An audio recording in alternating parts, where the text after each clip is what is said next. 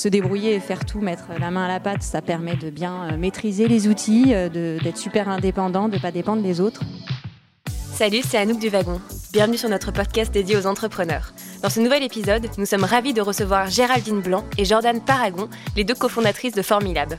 Lancée en mai 2016, cette jeune start-up est aujourd'hui la référence en ligne de la création artisanale sur mesure. Moins de trois ans après sa création, Formilab s'adresse à une communauté engagée de 60 000 personnes et propose plus de 1000 créations uniques sur le site. Tout de suite, retour sur le parcours entrepreneurial de Géraldine et Jordan dans ce nouvel épisode des Talks du Wagon. Excellente écoute à tous. Je suis Jordan, euh, cofondatrice de Formulab. Euh, j'ai 30 plus, 40 moins, un truc comme ça, mais plus proche des 40. Une première vie euh, dans le marketing, j'ai bossé 15 ans dans un grand groupe. Et après, après 15 ans, j'ai eu envie d'une d'une autre vie. Et je me suis naturellement tournée vers Géraldine, mon amie, mon amie de fac, mon amie tout court, la marraine de ma fille, pour information. Euh, et moi, ça m'a semblé évident, on, y viendra peut-être, euh, de penser un projet avec euh, une amie. Enfin, c'est un vrai sujet. Est-ce qu'il faut s'associer avec des gens qu'on connaît? Est-ce qu'ils vont s'associer en famille, en couple, entre amis? Ça donne clairement de la force. En tout cas, ça permet au début de se dire, voilà, rien n'est sûr, mais il y a une chose dont, dont je suis sûre, c'est que je vais créer un projet avec quelqu'un en qui j'ai absolument confiance, dont je connais les valeurs, dont je connais voilà la manière de penser. Euh, et, voilà, c'était Géraldine. Donc, on, vous parlera plus du projet après, euh, qu'on a lancé il y a, deux ans et demi. Mais euh, voilà ce que je pouvais dire sur, sur moi, Géraldine. Waouh Comment je Donc, bah, du coup, moi, j'ai 40 ans, ça y est. Depuis la semaine dernière, on peut le dire. Elle est beaucoup plus jeune que moi. Donc euh, ouais, c'est une longue histoire avec Jordan. C'est d'abord une histoire d'amitié en effet, et c'est important euh, parce que c'est ça qui nous donne la force tous les jours de, continuer dans cette aventure euh, qui est pas tous les jours facile, hein, monter son entreprise. Et, donc voilà, on a travaillé pendant 11 ans dans la même entreprise après avoir euh, fait nos études euh, à Dauphine puis au CELSA. Euh, donc c'est vrai qu'on se connaît bien et on se connaît aussi finalement dans notre façon de travailler. On a été un peu éduqués à la même sauce. donc c'est vrai que c'est quelque chose qui est, fondateur dans notre relation professionnelle aujourd'hui. Donc moi ensuite je suis, partie un petit peu pendant, pendant trois ans dans une, une boîte de mode en tant que directrice marketing. Et puis on s'est retrouvés naturellement, je crois qu'on ne pouvait pas se passer l'une de l'autre, euh, pour ce projet Formilab. Donc, euh, donc voilà, qui euh, pour nous est une réponse à notre quête de sens d'abord. c'est pas forcément créé pour faire des millions, c'est d'abord créé pour avoir un, boulot, une raison de vivre professionnelle. Et pour, pour nous et pour moi en particulier, c'était une question que je me posais depuis, très longtemps. J'ai passé euh, voilà, 15 ans dans, des boîtes super avec, euh, avec plein de choses à faire, des super marques à gérer, des super budgets, euh, du management, de l'international, et, c'était quand même super sympa. Mais il y avait toujours ce, problème de, manque de sens et, et d'objectifs à, plus long terme pour, voilà, pour bosser aussi longtemps euh, tout au long de sa vie. Euh, euh, pour moi, c'était vraiment indispensable d'avoir un, boulot qui soit une passion. donc c'est ça formidable avant tout. Alors peut-être que vous pouvez revenir sur les grandes étapes de la création de Formilab. Du coup, ben, ça a commencé par, par une idée en, octobre 2015. Euh, j'aménageais dans ma nouvelle maison. Euh, j'avais clairement pas le temps ni l'envie de courir les magasins. Euh, j'avais plein d'idées super parce que j'étais très souvent sur Pinterest. Et finalement, euh, la plupart de ces idées n'existaient pas dans la vraie vie. C'était des magnifiques photos, euh, et, en particulier la photo d'une table que, euh, que j'ai tout de suite adorée, mais qui n'était qu'une photo, qui n'était pas un produit. C'était une photo d'une table avec un, grand, un grand plateau, plateau épais, brut, et quand même un design assez moderne, bon, dans le style scandinave. clairement, la seule façon de la voir, c'était de la faire réaliser par un artisan. Et voilà, c'est là la clé du problème, c'est euh, quel artisan, euh, euh, voilà, comment le trouver, comment lui faire confiance, comment savoir s'il va faire ce qu'on veut dans les temps pour un budget raisonnable. et c'est vrai que c'est important. donc j'étais face à ce problème. Ça faisait quelques temps qu'avec Jordan, on, avait l'idée de, monter notre boîte ensemble. Donc je lui ai parlé de ce problème et puis on, s'est vite mise à, à, réfléchir à ça, à essayer de d'imaginer ce site qui est devenu six mois plus tard le, premier site de Formilab. Et, et voilà, et après pour nous, il était vraiment important, clairement, d'aider vraiment les, gens à se projeter, à travers un, site qui, ressemblerait un peu à, Pinterest, avec des photos euh, très, euh, très lifestyle, dans lesquelles on se projette facilement. Et surtout, la clé euh, pour nous de la réussite, c'était de se dire, ben, en fait, on va faciliter la vie de nos clients et puis on va leur proposer surtout une nouvelle expérience de consommation qui est certainement nouvelle. c'est cette idée de, co-création, mais alors vraiment, on en parle beaucoup du mot co-création, c'est un petit peu galvaudé aujourd'hui, mais là, l'idée, c'était vraiment de leur, proposer de créer à partir des options qu'on aurait tout anticipées, très visuelles, euh, de, de, créer leur table euh, en live sur un site et donc de se servir du digital comme d'un support euh, finalement, euh, ce serait euh, la discussion qu'on aurait face à un artisan. Bah, tiens, quel pied on pourrait mettre avec tel type de plateau, quel ordre de prix, etc. Donc, c'était de se dire, on va, on va tout avoir négocié, anticipé en amont pour proposer une expérience hyper ludique, très simple. on aura un site qui ressemblera à un Pinterest, mais qui sera en fait bah, que des réalisations qu'on peut, euh, qu'on peut créer euh, avec euh, tout un service. Et pour nous, c'était hyper important d'offrir un service supplémentaire de la création à la livraison qui soit formidable avant tout, qui soit le seul intermédiaire et qui permette voilà, d'accéder aux sur-mesures de façon très simple, très ludique. Et, et aussi de ne produire que ce dont on a besoin. Ça, c'est un un peu un nouveau principe de consommation euh, euh, très loin euh, des, productions chinoises, on va dire, de, produire localement ce dont on a besoin à la demande. pour nous, c'était clairement assez nouveau et, assez dans l'air du temps. très bien, merci. On va parler un petit peu de, chiffres pour savoir de quoi on parle. Donc aujourd'hui, vous avez combien de références en ligne, par exemple? Alors aujourd'hui, on a environ 500 fiches produits sur le site sachant que euh, derrière euh, chaque euh, fiche produit, en fait, il y a une création unique. Donc, si on multiplie par le nombre d'options possibles, toutes les, les dimensions en centimètres près, les pieds, les finitions, etc., ça, on n'a même pas fait le calcul, mais je pense qu'il y a beaucoup de zéros derrière.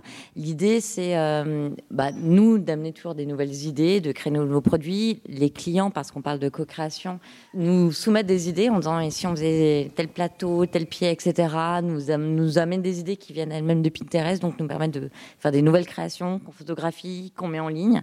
On aime bien donner à ces tables-là le nom de nos, clients d'ailleurs. Et euh, donc, euh, donc l'idée, c'est qu'à partir d'un nombre on va dire limité pour un site e-commerce de référence, on arrive à générer un nombre illimité quasiment de, de créations. C'est un peu ça, c'est un peu ça l'idée. Et du coup, en face, il y a combien d'artisans justement? Bah peu. Tu veux parler de bah, En gros, notre modèle, Autant on était très inspiré par les marketplaces, c'est-à-dire cette idée d'aller chercher le savoir-faire et de pas nous-mêmes être fabricants, mais de faire fabriquer et donc de faire, de valoriser aussi les, savoir-faire artisanaux.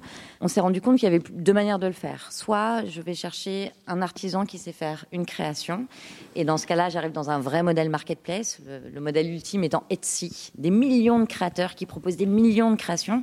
Soit on en revient à la jeunesse du projet, c'est euh, un site où on aura vraiment sélectionné des créations et puis on va aller chercher des artisans qui ne savent pas faire une chose mais qui ont globalement un savoir-faire. Donc euh, un artisan qui est super doué dans les bois recyclés, les vieux planchers de wagon, les vieilles planches de chêne, un autre qui sait plus travailler les chaînes modernes, un esprit scandinave, etc. Donc on allait chercher peu d'artisans, mais des artisans qui avaient, un, euh, des savoir-faire très précis, et deux, la capacité de produire en volume. Donc c'est, ça ressemble plus, on va dire, à des petites entreprises artisanales.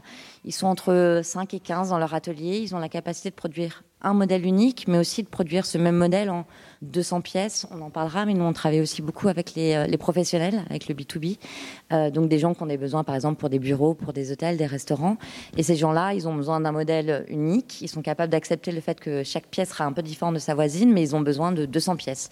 Et pour nous, c'était important d'aller chercher des, gens qui ont la capacité de produire en, plus grande quantité des pièces uniques. Donc finalement, pour répondre à ta question, on a une centaine d'artisans sur la plateforme. Euh, avec des savoir-faire différents. Mais voilà, on n'a pas besoin d'en avoir des milliers, des dizaines de milliers. Avec ces artisans-là, on est capable de faire toutes ces pièces en grande quantité parfois euh, pour euh, répondre à nos clients.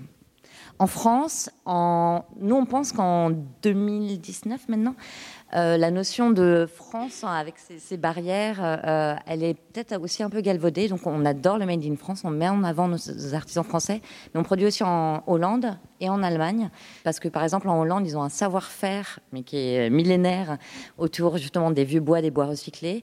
En Allemagne, il y a un, très fort esprit de design, donc il y a des artisans designers qui ont des modèles spécifiques, qui, qui déposent même parfois.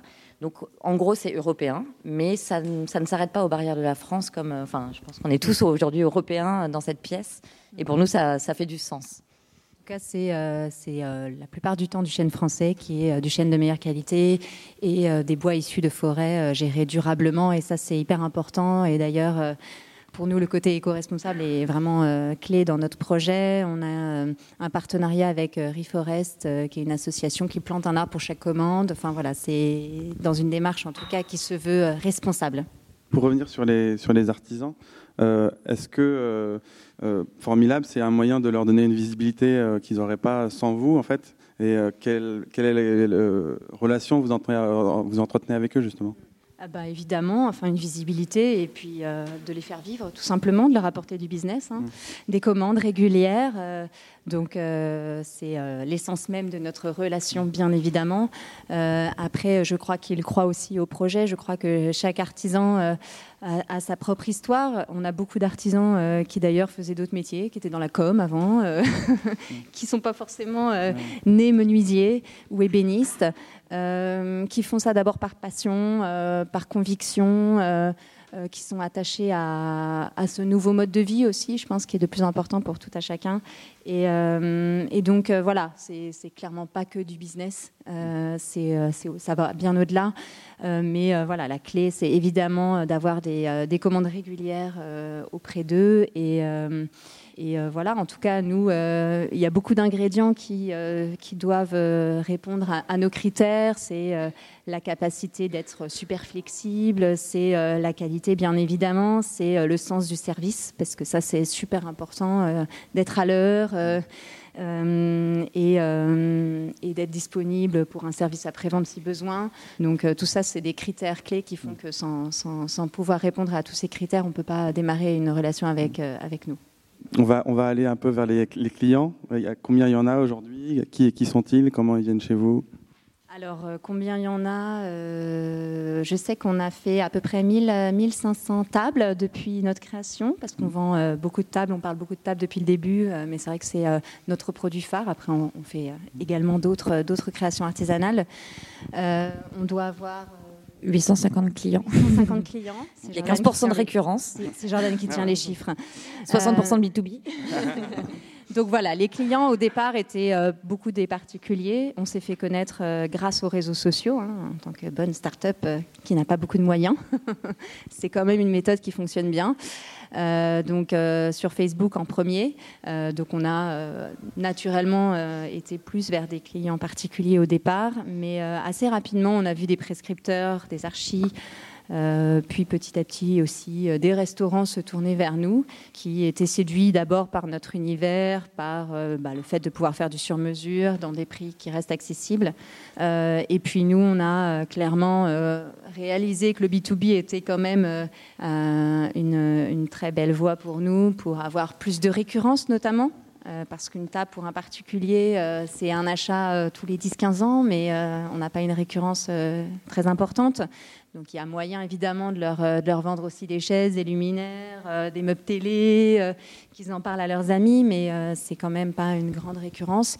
Alors que clairement, à, travers le B2B, les prescripteurs, c'est déjà des plus grosses commandes et, plus de récurrence. Donc euh, on a évolué petit à petit jusqu'à un dernier contrat euh, au mois de novembre euh, qui est très important pour nous, pour un grand compte qu'on ne peut pas citer, mais qui nous commande plus de 200 tables pour le siège à Paris, des tables de 2,40 m à 4,80 m en un seul morceau. Donc, c'est des, modèles assez, assez impressionnants avec la possibilité d'avoir des boîtiers électriques, etc. Donc, ce qu'on démontre comme ça, c'est qu'on est capable de faire des tables avec des formats hors normes, euh, des tables qui soient euh, qui répondent à un besoin d'efficacité aussi avec des boîtiers électriques, des choses comme ça. Donc c'est de l'artisanat, mais, mais qui est quand même utile, efficace et qui s'adapte aux, besoins de l'entreprise.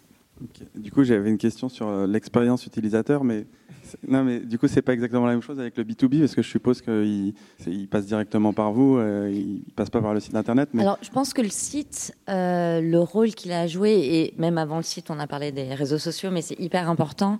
Euh, pour y revenir deux secondes, enfin, sur les réseaux sociaux, ce qu'on montre, c'est euh, notre savoir-faire, des réalisations, les, les, artisans dans leurs ateliers, mais on montre aussi, on donne de l'inspiration. Et donc, je pense que c'est le point de départ, et ça, ça peut inspirer à la fois un particulier, un professionnel. Et un professionnel, c'est avant tout quelqu'un qui rentre le soir chez lui et qui est aussi un particulier dans sa vie. Donc la frontière, elle n'est pas si euh, euh, marquée que ça. Euh, mais globalement, sur le site, je pense que le B2B le voit comme une vitrine, une vitrine de notre savoir-faire. En gros, un catalogue animé.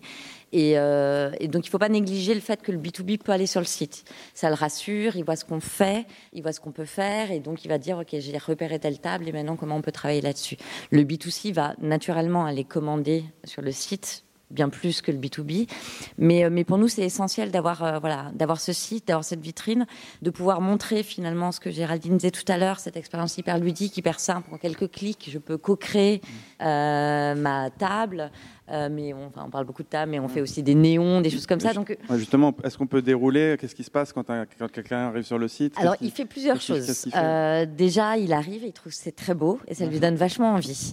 Et on a parlé des clients dans leur typologie, mais je pense que ce qui lie tous nos clients, particuliers, pro, peu importe, c'est qu'ils vont chercher chez nous ou ils découvrent chez nous quelque chose qu'ils ne vont pas voir ailleurs. Et ça, c'est hyper important pour nous. Euh, c'est de donner à voir des choses qu'on ne voit pas ailleurs. Pour deux raisons. C'est qu'un, c'est qu'on a une sélection qui est hyper. Enfin, on essaie de faire ça comme ça, très léché. Euh, pas élitiste, mais en tout cas, y a, enfin, on essaie de faire des choses. Tout est, tout est beau, tout est inspirant, ça donne envie concrètement.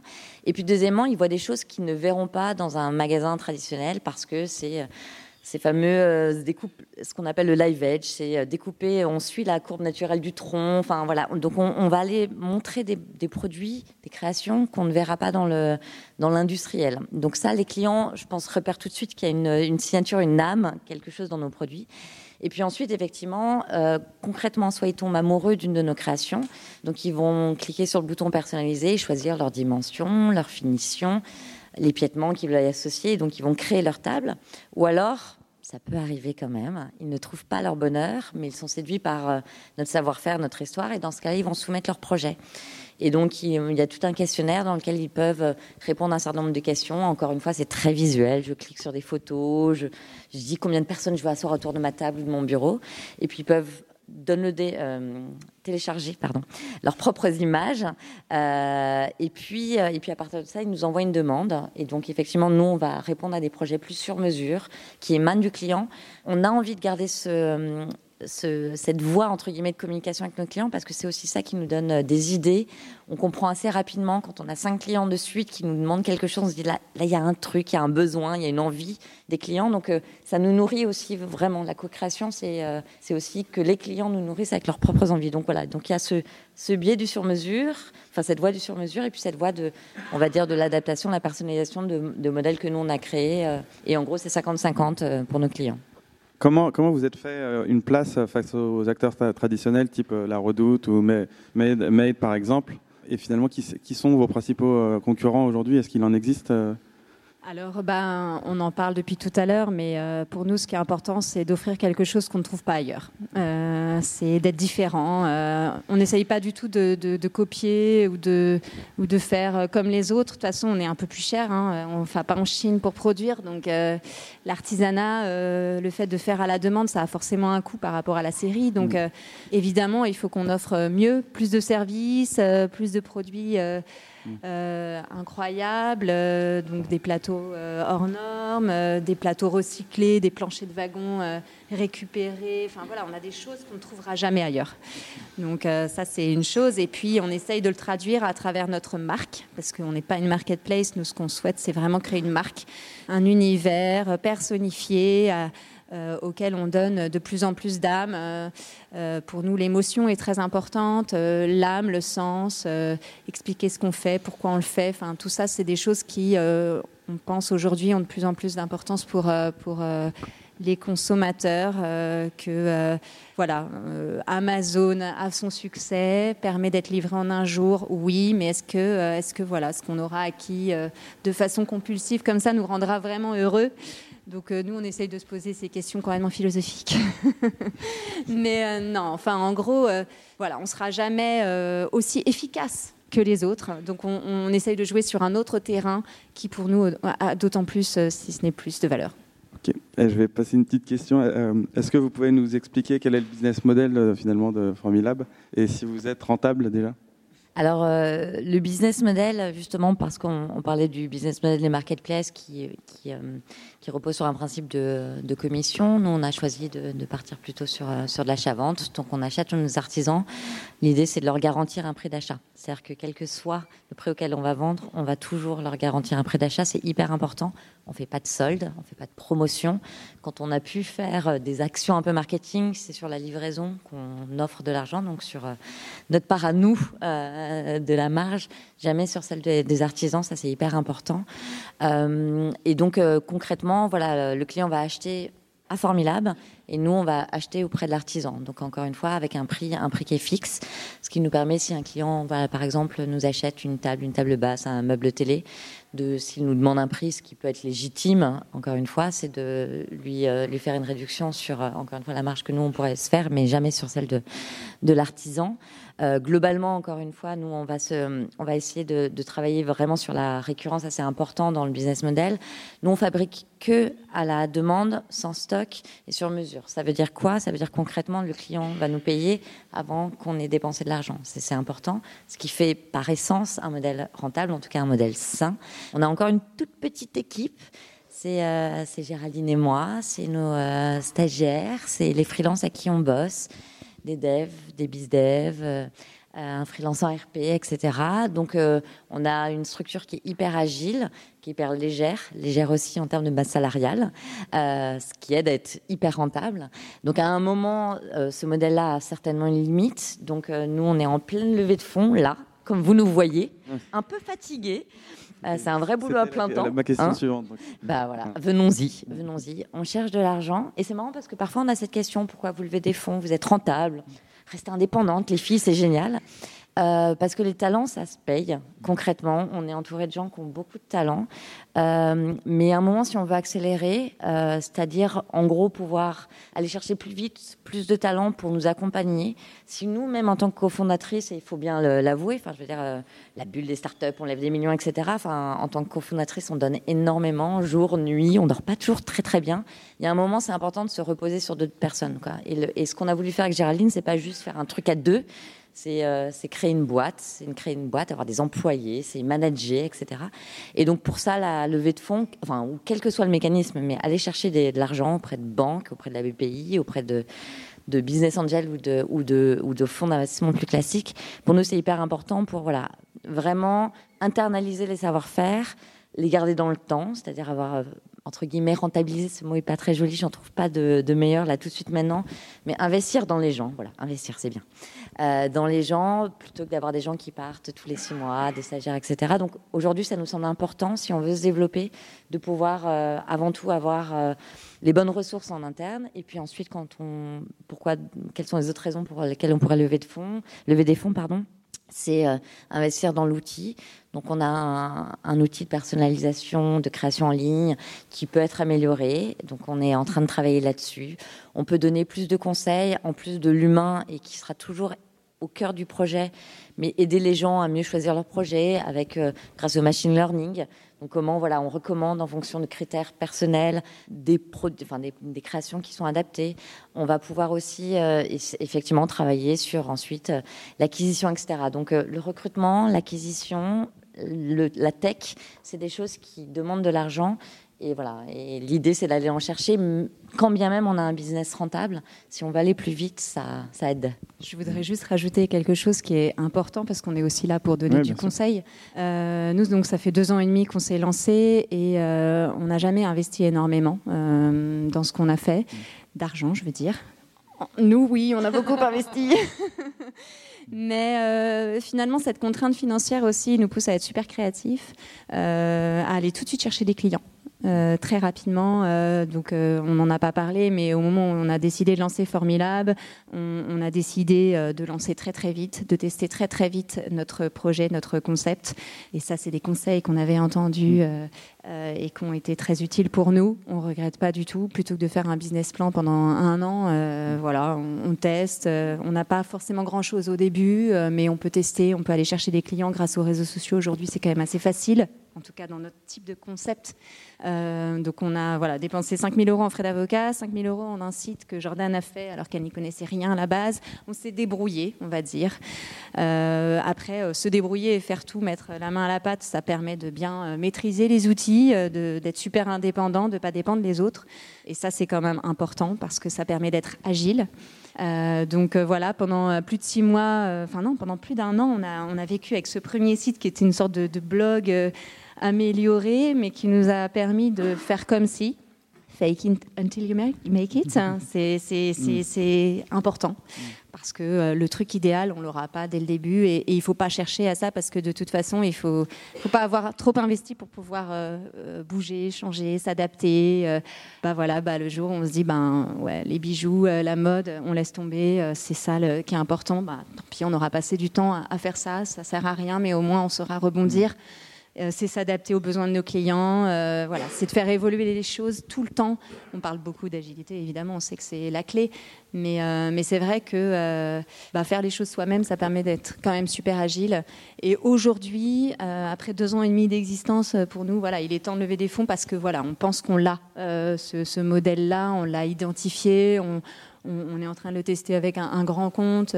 Et là, aujourd'hui, oui, c'est le moment ou jamais d'accélérer et de- d'aller chercher des fonds. Mais c'est vrai que euh, dans ce monde de la start-up, on entend tout le temps parler de levée de fonds, levée de fonds, levée de fonds, et que parfois on commence d'abord par la levée de fonds avant même d'avoir trouvé ses clients.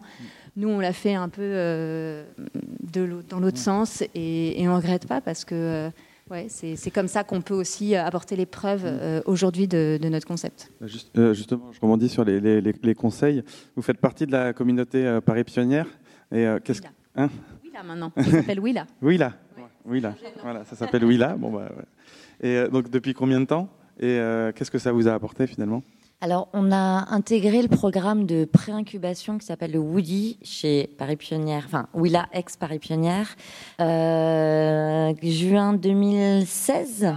Ouais. Puis le, le jour de notre lancement, plus ou moins. En fait, il se trouve qu'avec Géraldine, on avait déjà voulu monter une boîte en 2009. Il y a un siècle. Euh, euh, on l'avait pas fait pour plein de bonnes et de mauvaises raisons à l'époque. En tout cas, on n'était pas prête.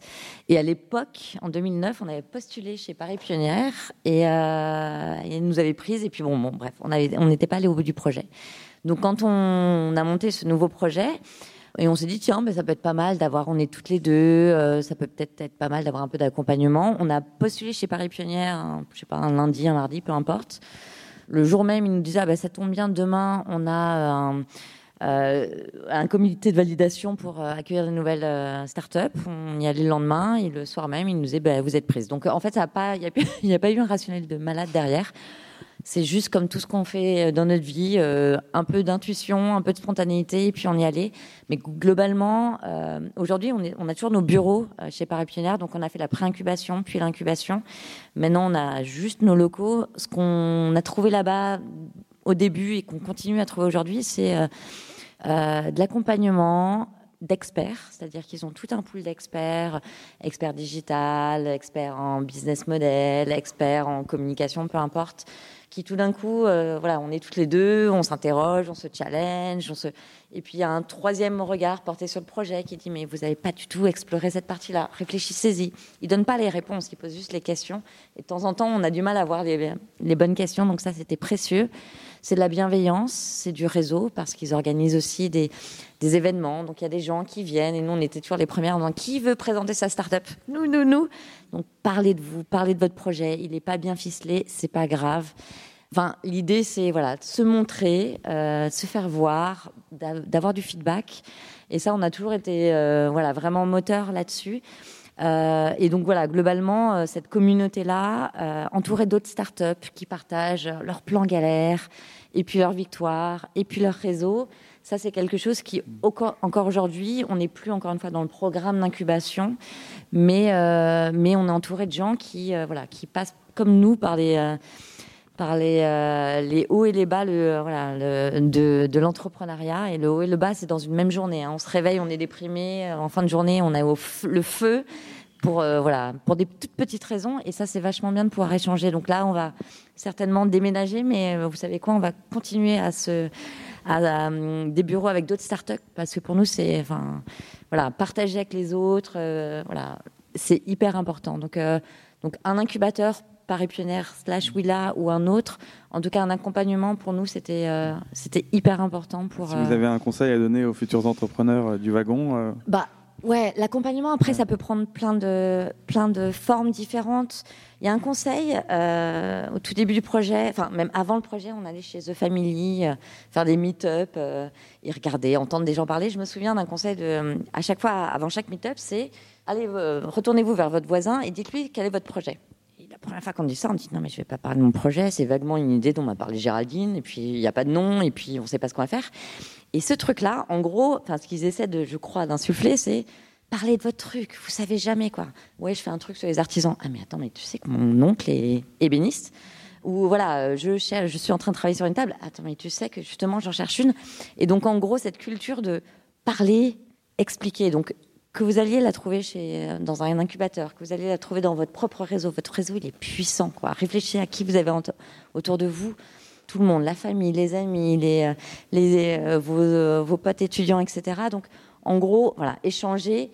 Moi, je crois, enfin, nous, je crois, on croit en un accompagnement un peu formel, entre guillemets, d'un incubateur, parce que ça donne parfois un cadre au début où on ne sait pas trop où aller ça t'aide à dire, OK, mais va voir la BPI pour ça, etc. Ça donne les bons tips euh, auxquels on ne pense pas forcément. Mais en tout cas, voilà, faites-vous accompagner. Euh, si, si, si, ce n'est formel, même de manière informelle, en tout cas, allez chercher des conseils. Euh, ils seront toujours bienveillants, en tout cas, la plupart du temps. Est-ce que, juste pour revenir sur vous deux, vous pouvez nous parler de votre complémentarité, justement, et qu'est-ce, qu'est-ce que vous faites chacune pour Formilab? Bah, en fait, justement, la question de la complémentarité s'est beaucoup posée au début et on avait presque honte de dire que bah, on avait fait les mêmes études, qu'on avait même bossé dans la même boîte, euh, mm. parce qu'on parle toujours de l'équipe, euh, les talents complémentaires, etc. Et, euh, et justement, on en reparle, The Family avait fait un, un, meet-up sur trouver le bon, la bonne association. Et, et j'aime bien leurs conseils parce que ça, ça des complexes souvent. et euh, voilà, la conclusion, c'était euh, bah, déjà associez-vous avec la personne que vous avez envie de voir tous les jours, quoi. tout simplement. et c'est sur là où je me suis dit, mais euh, c'est Jordan en fait. mais ça, pour moi, c'est hyper important. donc même en commençant à bosser ensemble, même si on se connaissait super bien, on ne savait pas exactement qui ferait quoi assez naturellement. Euh, voilà, moi, je suis un petit peu plus créative. Jordan est un peu plus euh, sur la rigueur, etc. Donc, elle a, été plus euh, sur la partie digitale et moi sur la recherche des artisans et la com. Et puis, bah, plus le temps passe aussi, enfin, je veux dire, nos postes, ils s'adaptent à, l'étape euh, d'évolution de notre boîte. Euh, c'est pas euh, gravé dans le marbre. Donc voilà, on s'occupe toutes les deux du business développement en se partageant un peu les tâches. moi, je suis plus sur la partie artisan, offre, mobilier, et Jordan est plus sur la partie digitale, finance. Euh, SEO, etc. Euh, donc voilà, aujourd'hui c'est comme ça qu'on se partage les tâches. Euh, après, on va embaucher de plus en plus. les compétences aussi vont vont se dissocier en fonction de ça. Mais ce qui est sûr, c'est que plus on bosse ensemble, plus on se rend compte à quel point en fait on n'est pas du tout pareil. Quoi. En fait, c'est pas parce qu'on a fait les mêmes études et qu'on a bossé dans la même boîte et que on a les mêmes valeurs, qu'on est les mêmes. on, on, gère pas les choses de la même façon on manage pas de la même façon euh, et c'est super et c'est tant mieux en fait. Euh, une petite question sur Formilab. Est-ce que vous allez ouvrir des, des, points de vente euh, physiques, un showroom ou quelque chose comme ça? Parce que les gens, je pense que les clients, ils ont envie de voir le produit fini et aujourd'hui, c'est quelque chose d'assez virtuel. alors, l'idée, c'est de rester sur un modèle de pure player. ça nous permet de, aussi de maintenir nos coûts, enfin de limiter nos coûts. Une boutique, ça coûte une fortune. Et puis finalement, il y a un champ euh, qui est très limité, un champ géographique qui est très limité. En revanche, le showroom, pour nous, c'est quelque chose qui est assez différent. Donc, euh, comme tout ce qu'on fait depuis le début du projet, on va faire du test and learn. Donc là, à la fin du mois de mars, on va donc déménager, enfin prendre des nouveaux bureaux et faire un bureau slash showroom. Euh, L'idée, c'est d'avoir un bureau. On va avoir nos, euh, euh nos créations, nos tables, nos néons, nos assises, un peu de déco, recevoir des clients et voir ce que ça amène au business. Ce qui est sûr, c'est ce qu'on voit beaucoup dans le modèle des pure players aujourd'hui dans la déco. Tu parlais tout à l'heure de Made.com, d'ANPM, donc pour rester pour, sur eux. Euh, dans les deux cas, ils ont ouvert un showroom. Euh, c'est pas un showroom où on peut acheter, c'est-à-dire que si tu veux acheter dans le showroom, en fait, ils vont te donner une tablette et tu vas donc aller sur la tablette sur le site et acheter sur le site. Mais l'idée, c'est effectivement, c'est important pour euh, certainement dans la déco et probablement encore plus dans le sur-mesure euh, que les gens touchent, voient. Donc aujourd'hui, on le compense parce qu'on a plein de belles photos, plein d'images. On peut envoyer des échantillons par la poste de bois. Donc on arrive à compenser le fait que on soit sur un modèle tout digital.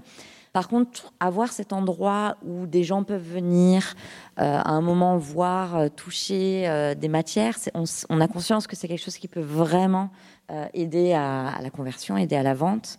En septembre, on a fait Maison Objet, septembre dernier, pour la première fois, donc un gros salon de déco. Et on voit enfin, les gens qui passaient devant le stand, on avait fait un énorme mur avec tous nos échantillons, tous nos bois.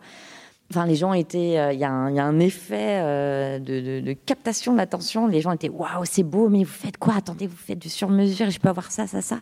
Donc on se dit voilà, il y a un truc, pas une boutique, mais par contre un showroom, un endroit encore une fois, les gens peuvent venir euh, nous rencontrer, parler de leur création, voir notre savoir-faire.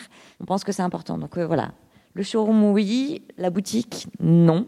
Euh, par contre, effectivement, voilà, l'idée, c'est aussi de positionner nos produits euh, chez des gens. Là, on va en positionner chez un architecte. On va lui, prêter des tables. Quand il recevra des gens, il leur parlera. Donc, on teste des choses, on itère. Et puis, on voit ce qui marche, ce qui marche moins bien. Et puis, après, on, on s'adapte. Donc, vous avez parlé au niveau de la stratégie marketing. Au début, c'était surtout via les réseaux sociaux. Et après, est-ce que justement vous avez utilisé un peu d'autres leviers marketing que les, que les réseaux sociaux?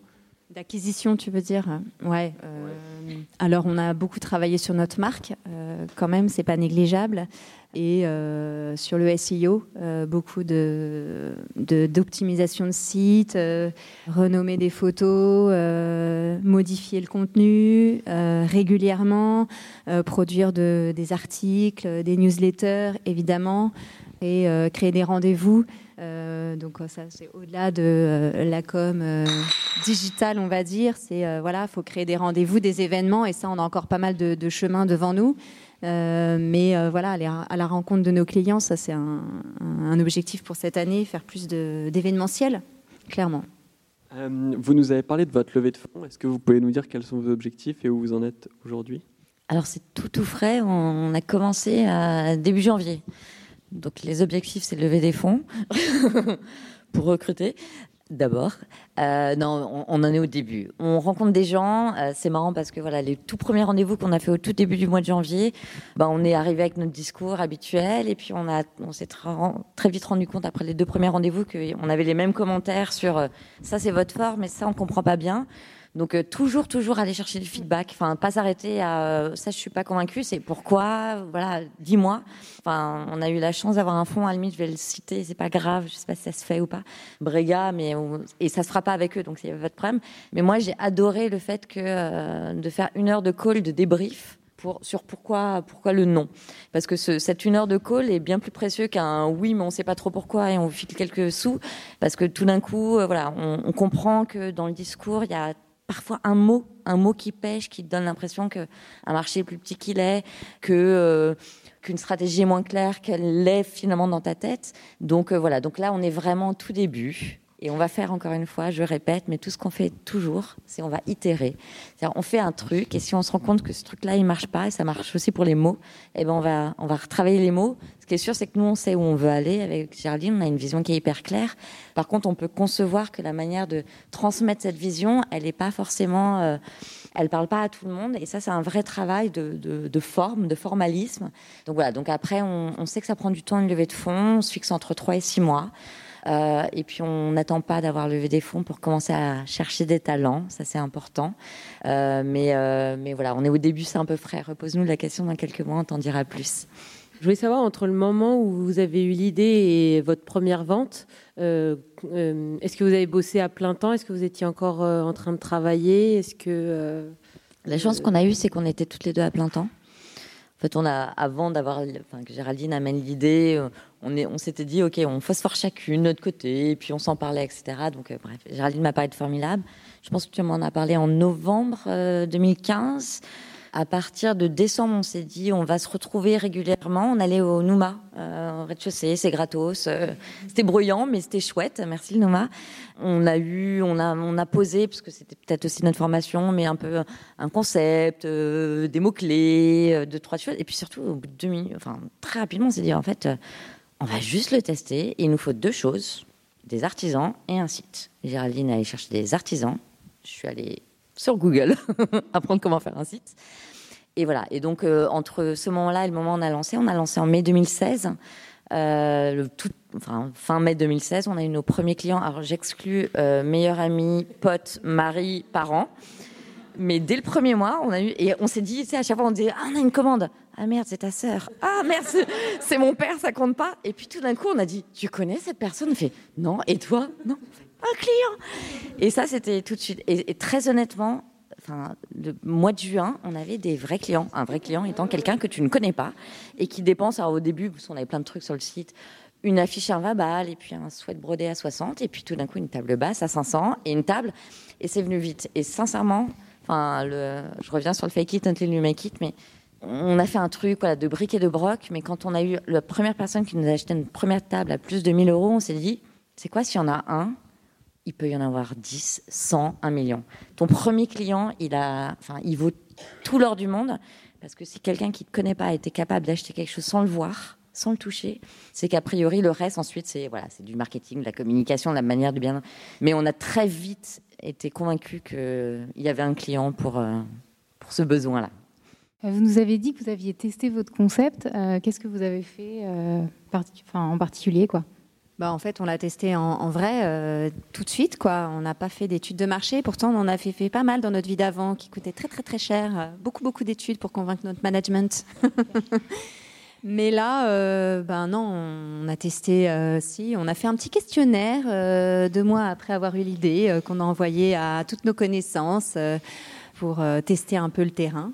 Euh, mais sinon, non, euh, notre, notre test, c'était c'était notre premier site, notre V1, qui nous a coûté rien. c'était notre bêta, quoi, avec des vrais clients au bout, en fait. C'était ça notre test. Et, Facebook en fait, ce qui était génial avec Facebook, donc on a on a fait un truc, on n'a jamais acheté de fans.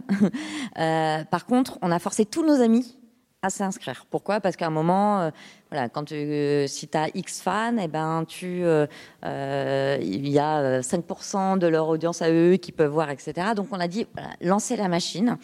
on a fait une sorte de lancement événementiel. Je me souviens, Thunderclap. Thunderclap, génial. Donc Thunderclap, c'est, tu demandes aux gens de s'inscrire et tu leur demandes en gros de prendre la main sur leur compte. Et ça veut dire qu'à un moment, donc c'était le 16 mai, si je me souviens bien.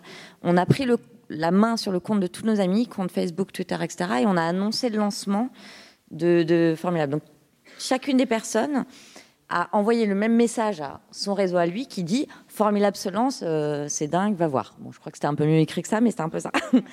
et donc, ça nous a, ça nous a permis d'avoir une première résonance. Et ensuite, on s'est servi de Facebook. En gros, on postait des images. Et s'il y avait 5 likes, on disait c'était pas génial. S'il y en avait 20, au début, bah, on s'est dit c'est peut-être mieux. Tiens, on va faire une autre image.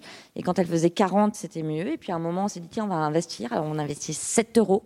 Et on boostait un post. Et puis on voyait, sincèrement, Facebook, retour immédiat. Donc ça marche pas si tu as 10 personnes qui suivent ta page, mais quand tu commences à en avoir 500, 600, mais même tes amis, tu te rends compte que tes propres amis like plus certaines images que d'autres. Donc, dis, cette image, elle correspond peut-être à un truc qui donne plus envie. Qui... Ça a été hyper puissant. C'est Géraldine qui a vraiment géré toute cette partie communication au début.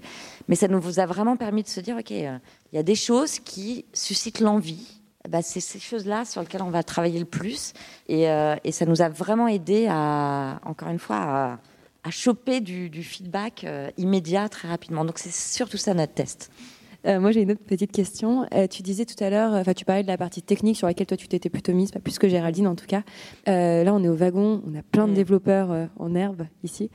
Est-ce que ne pas savoir coder, ça a été un pain, enfin un problème pour toi dans ton aventure entrepreneuriale? Alors moi, je, bénis WordPress. hein. Je suis désolée hein, de dire ça devant des codeurs. Peut-être que c'est un gros mot, j'en sais rien. Euh, on a pris un blog WordPress, on a acheté un thème, on a pris Typeform. Donc Typeform, c'est notre espace de personnalisation. Et on a embellé un Typeform dans des pages, des fausses pages produits. Et tout d'un coup, on avait un site qui avait l'air d'être vendant. Donc non, ça n'a pas été un problème au début. Ce qui est sûr, c'est que si, pourquoi on a mis quatre mois entre fin décembre, début janvier et mai, c'est parce que j'avais dit à Gerline, non, mais c'est bon, dans deux semaines, le site est en ligne. Bon, ça m'a pris quatre mois parce que euh, il y avait un truc, j'arrivais pas à changer la couleur, il y avait un truc qui n'était pas aligné, il y avait un truc qui n'était pas responsive. Donc oui, j'ai- certainement perdu du temps. D'autres personnes auraient dit, voilà, lâche 1000 balles et euh, fais-le faire par quelqu'un. Sauf qu'on savait, en fait, on faisait au, au même moment où on avait des idées. Donc ça, voilà. Clairement, euh, il y a une limite à ne pas être codeur. C'est que typiquement la deuxième version du site, on a repris le même modèle, c'est-à-dire du WordPress en y mettant du WooCommerce. Par contre, on s'est rendu compte que au niveau de la promesse, si on continue à avoir un Typeform comme unique outil de vente de personnalisation, on ris- on risquait rapidement d'être euh, d'être limité. Donc, on allait voir une agence via un des experts de Willa Paris Pionnière, euh, euh, Jean-Christophe Perrin, un mec qui a beaucoup de talent. et, et donc, voilà, il nous, on s'est dit, il y a peut-être un intérêt à déléguer une partie, le truc hyper technique, enfin le truc qui demande vraiment de rentrer dans le code. Donc moi, j'ai pas fait le wagon. euh, voilà, j'aurais la question aurait pu se poser. J'ai fait la formation gros hacking pour le coup de family. Enfin, donc euh, on a compensé. Donc voilà, ne, ne pas savoir coder. Soit on se dit que c'est un boulot à plein temps et, je pense qu'on peut s'y mettre. Et des formations comme la vôtre prouvent que voilà, tout le monde peut s'y mettre. Nous, voilà, on est rapidement rentré dans un truc plus opérationnel. Donc notre priorité, c'est plutôt de gérer les clients que de gérer de la tech. Par contre, on peut vraiment compenser. Aujourd'hui, euh, voilà, il y a plein d'outils qui permettent de créer un objet. Euh, J'appelle ça un objet, un site, parce que ça peut prendre plein de formes, mais, mais qui, d'un point de vue front pour le client, est assez bien. Sincèrement, la limite, en général, de ce genre d'outils, quand on ne sait pas forcément coder, c'est plutôt le bac. Donc ça, c'est le, problème des gens qui vont gérer ça en opérationnel. Voilà. Maintenant, voilà, aujourd'hui, on se dit que on est trop gros, on est trop, on a trop de business justement pour continuer à, à faire ça. Mais, euh, mais en même temps, ça nous a permis de faire, voilà, encore une fois, plein de ventes. Donc euh, voilà, on cherche d'ailleurs des talents. Ouais, Justement, c'était ma prochaine question. Est-ce que Ouais. vous- quel, quel type de talent est-ce que vous recherchez? Bah, là, très clairement, euh, enfin, si on parle plus de l'aspect, on va dire euh, tech, enfin des talents, donc on en a parlé sur le bizdev, c'est essentiel. Donc aller chercher des clients, aller chercher des clients pros, ça demande vraiment voilà des, des compétences euh, parce que parce que ces clients-là vont pas forcément effectivement traîner sur Facebook et aller. Donc ça, il faut les faut les démarcher, il faut aller trouver les bons bonnes personnes, il faut aller euh, leur parler, leur raconter, etc. L'histoire et les convaincre. Mais il y a toute une brique effectivement digitale et pour nous le digital c'est pas que le site, c'est ce qu'on pourrait appeler vulgairement l'automatisation, mais il y a plein de concepts derrière. C'est euh, comment ton process est plus fluide, comment ton cycle de vente est plus fluide, comment tu fais le lien mieux avec la logistique, euh, comment euh, tu améliores l'expérience client. euh, pour le coup, euh, en front sur euh, la personnalisation, comment tu amènes du, j'ai parlé de machine learning, de la réalité augmentée. Donc, je vais projeter une création qui n'existe même pas dans mon intérieur à moi, qui pour le coup existe, et je vais finir de, de convertir. Donc, les sujets sont hyper vastes. Euh, donc aujourd'hui, voilà, nous on, va plutôt chercher ce genre de talents, des gens qui peuvent nous accompagner et pour le coup avec une approche vraiment tech, euh, voilà, qui vont pouvoir nous accompagner dans l'amélioration du produit, à la fois en, front côté client et puis en back sur voilà plus du du process et de la, fluidification, euh, voilà, du gain de temps quoi, concrètement. Génial. Bah, écoutez, merci beaucoup. C'est fini pour aujourd'hui. Merci d'avoir écouté ce podcast. Si cet épisode vous a plu, pensez à vous abonner sur iTunes ou Spotify. Et si ce n'est pas déjà fait, je vous invite à laisser un avis et à le partager sur vos réseaux préférés. À la semaine prochaine pour un nouvel épisode. Salut à tous!